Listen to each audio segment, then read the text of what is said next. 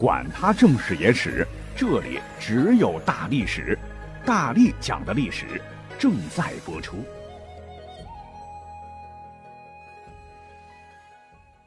欢迎收听本期大历史。关于咱们中国古代哈历朝历代皇帝的故事啊，讲的真是太多太多了。那今天呢，我们来换个角度啊，讲点不一样的，跟皇帝有关啊，但又不讲皇帝，讲谁呢？讲讲皇帝的亲戚们，那既然是跟皇帝们是沾亲带故，那可跟一般平头老百姓的称谓不一样。那反过来，你对皇帝的称谓，呃，也跟平常老百姓不一样。比如说，你是皇帝的老丈人，一见面，哎，我说女婿啊，给你爸倒杯水去，那你肯定是活腻歪了哈。轻则掌嘴，重则赐死啊。那皇帝的亲戚啊，都该怎么称呼呢？笼统来讲的话。皇帝的母舅或者妻舅叫国舅，比方说啊，八千里的曹国舅啊，就是历史上北宋仁宗皇帝的第二位皇后的长弟曹毅。皇帝的儿子兄弟也叫亲王，公主的丈夫叫驸马，郡主的丈夫叫郡马等等吧。笼统讲哈，那皇帝的亲戚多啊，有富也有穷。那我们今天呢，就讲讲他们的故事。那说到了皇帝的岳父，各位。你们可知道中国古代历史上最牛的老丈人是谁吗？哈哈，有句话讲啊，老丈人牛不牛啊，在一定程度上是取决于女儿嫁的好不好。其实呢，我说的这位啊，不嫁女儿都已经在历史上够牛掰的了。他就是独孤信。你听听啊，光这名字就很有武侠味道。老人家呢是鲜卑族啊，今天内蒙古的武川西南。名如其人呐，骑马射箭，武功了得。年轻的时候，容貌仪表，相貌堂堂啊，文采异常，真是要气死潘安好几回。打个比方啊，就像现在的有些明星偶像，既有型又能唱又能跳还能表演，肯定是要迷死粉丝一大片。当年的独孤信啊，也是被众多粉丝们捧着追着，美名独孤狼。拿到今天，那绝对是属于天王级的人物哈。人红又帅，能文能武。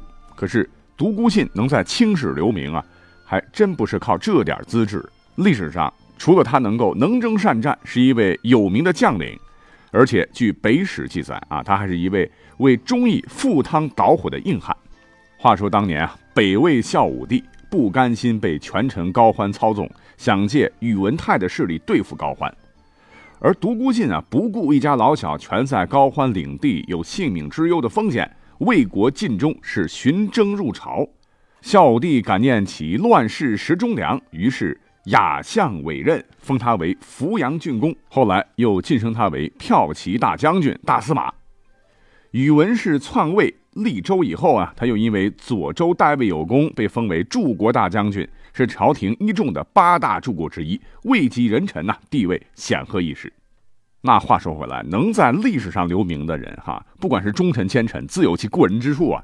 总之，独孤信的牛点很多，在这里也不细说了啊。我们只是来说一说他挑女婿方面的眼光毒辣。他有三个女儿啊，后来被尊为了皇后，而且是三个不同朝代的皇后。你说皇帝的老丈人已经是别人无法比的哈，三朝国丈更是绝无仅有啊，堪称史上最牛的老丈人。那给您摆一摆哈，独孤信的四女儿是谁呢？是唐朝开国皇帝李渊的母亲。李渊称帝的时候，母亲已死啊，于是追封为元贞皇后，这是第一位。还有独孤信的小女儿，也是历史上大名鼎鼎啊，她就是独孤皇后。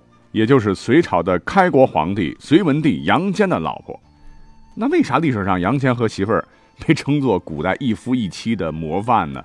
那不是因为杨坚不爱美人，而是因为老婆管得忒严，不让文帝碰别的女人，给第三者任何机会。那这还不算，这个独孤氏啊，天赋异禀，特别有政治头脑。隋文帝能称帝，多亏了这位贤内助啊。当时有人呢，将他与隋文帝并称二圣，了不得哈。这是第二位，独孤信的长女呢，嫁给了北周的奠基者宇文泰的长子宇文毓。那当时宇文毓还没当皇帝，是个地方官。史料载，帝之再藩，纳为夫人。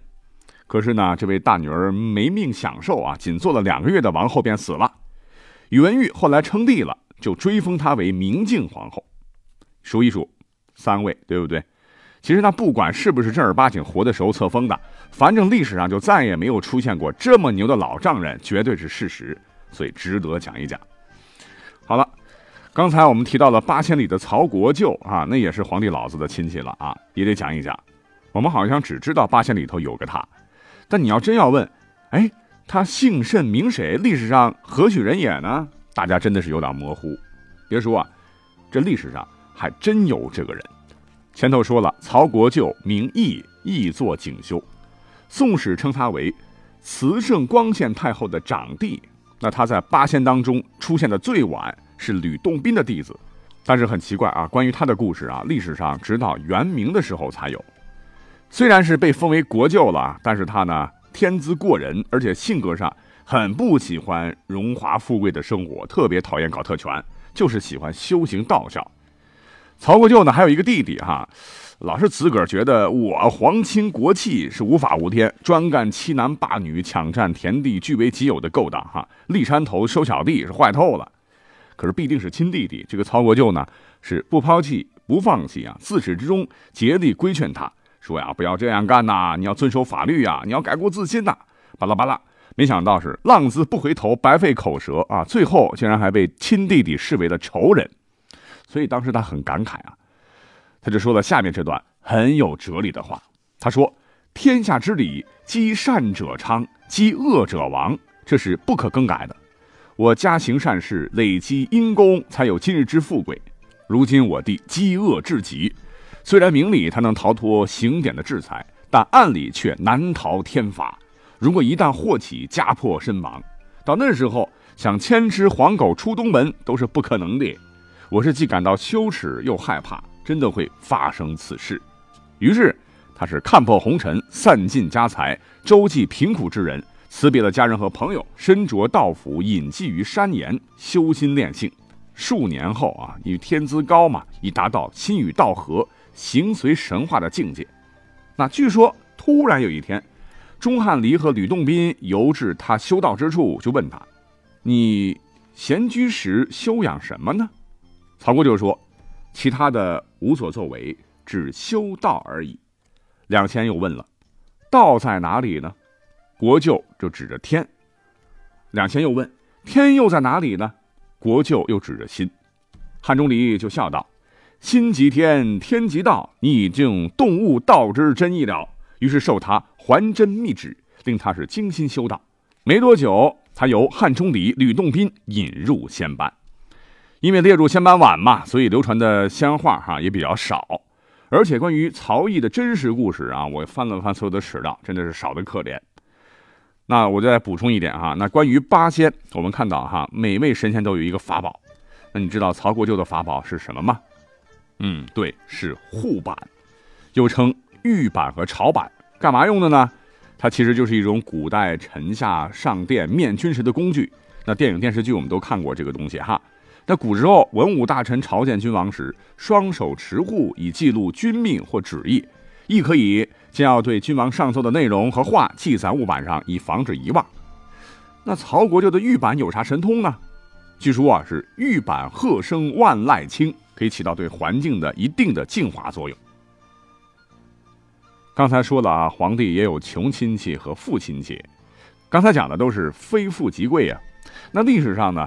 也有皇帝大大和穷亲戚们的故事啊，那我们现在就来讲一个，还是讲隋文帝杨坚。他有一个舅舅啊，因为战乱早就失去联络了哈。要不是舅舅家当年的鼎力相助，杨坚他爸早就向阎王爷报道了。所以念及父亲的谆谆告诫，经过查找呢，他终于找到了这位叫做吕道贵的人。而吕道贵这个人呢，哈，原本就是个街头混混啊，吊儿郎当，不干正事儿而且说话特别粗俗。不过呢，毕竟是皇帝的舅舅哈。那找到以后呢，地方官是好吃好喝伺候着，像送爷爷一样送到了长安。杨坚刚看到这个舅舅的时候，拉着舅舅的手啊，这秀了一把哈，当着满朝文武的面是哭了一场，表示啊不忘血脉亲情。这照理说啊，皇帝外甥哭的是梨花带雨，那当舅舅的也该表示一下，你干嚎两声也行吧哈。不啊，这个吕道贵他真是缺根弦，不仅不难过。也不喊万岁皇上啥的啊，直呼杨坚的名字。这山东人嘛哈，你看看，你看看啊，杨坚外甥，你长得跟俺姐真是太像了，不会是野种的？野种啊！我天哪，太不给面了哈，把杨坚气个半死啊！但是不能发作呀，因为毕竟是自个儿为了显示啊自己是一个仁孝的皇上啊，是自个儿把舅舅给找过来的，所以呢，初次见面啊，满朝文武面前，你说你这个舅舅怎么这么不给我长脸啊？罢了罢了啊，随便给个官玩玩吧。没想到这个吕道贵啊，天天是拉着大臣说皇帝可是俺外甥哈，当年要不是我家如何如何，哪有杨坚这小子的今天啊？总之吧，是犯了好几次的忌讳。这个话传到杨坚那儿，让皇上很生气，丢人呐！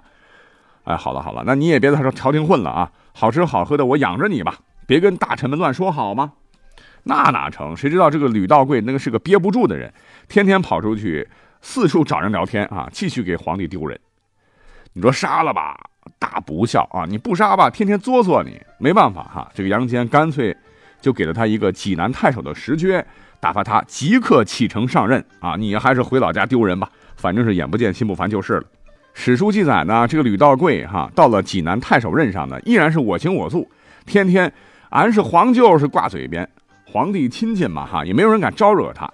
可是呢，他哪里是当官的料哈，天天是无事可干。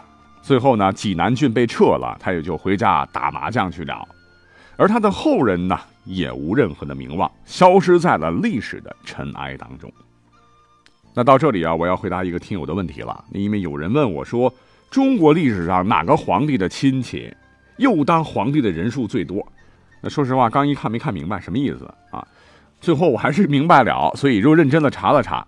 我觉得哈，没人能比唐中宗李显更符合这个答案了。为什么呢？因为他自己是皇帝啊，父亲唐高宗李治是皇帝，弟弟唐睿宗李旦是皇帝，儿子唐少帝李重茂是皇帝。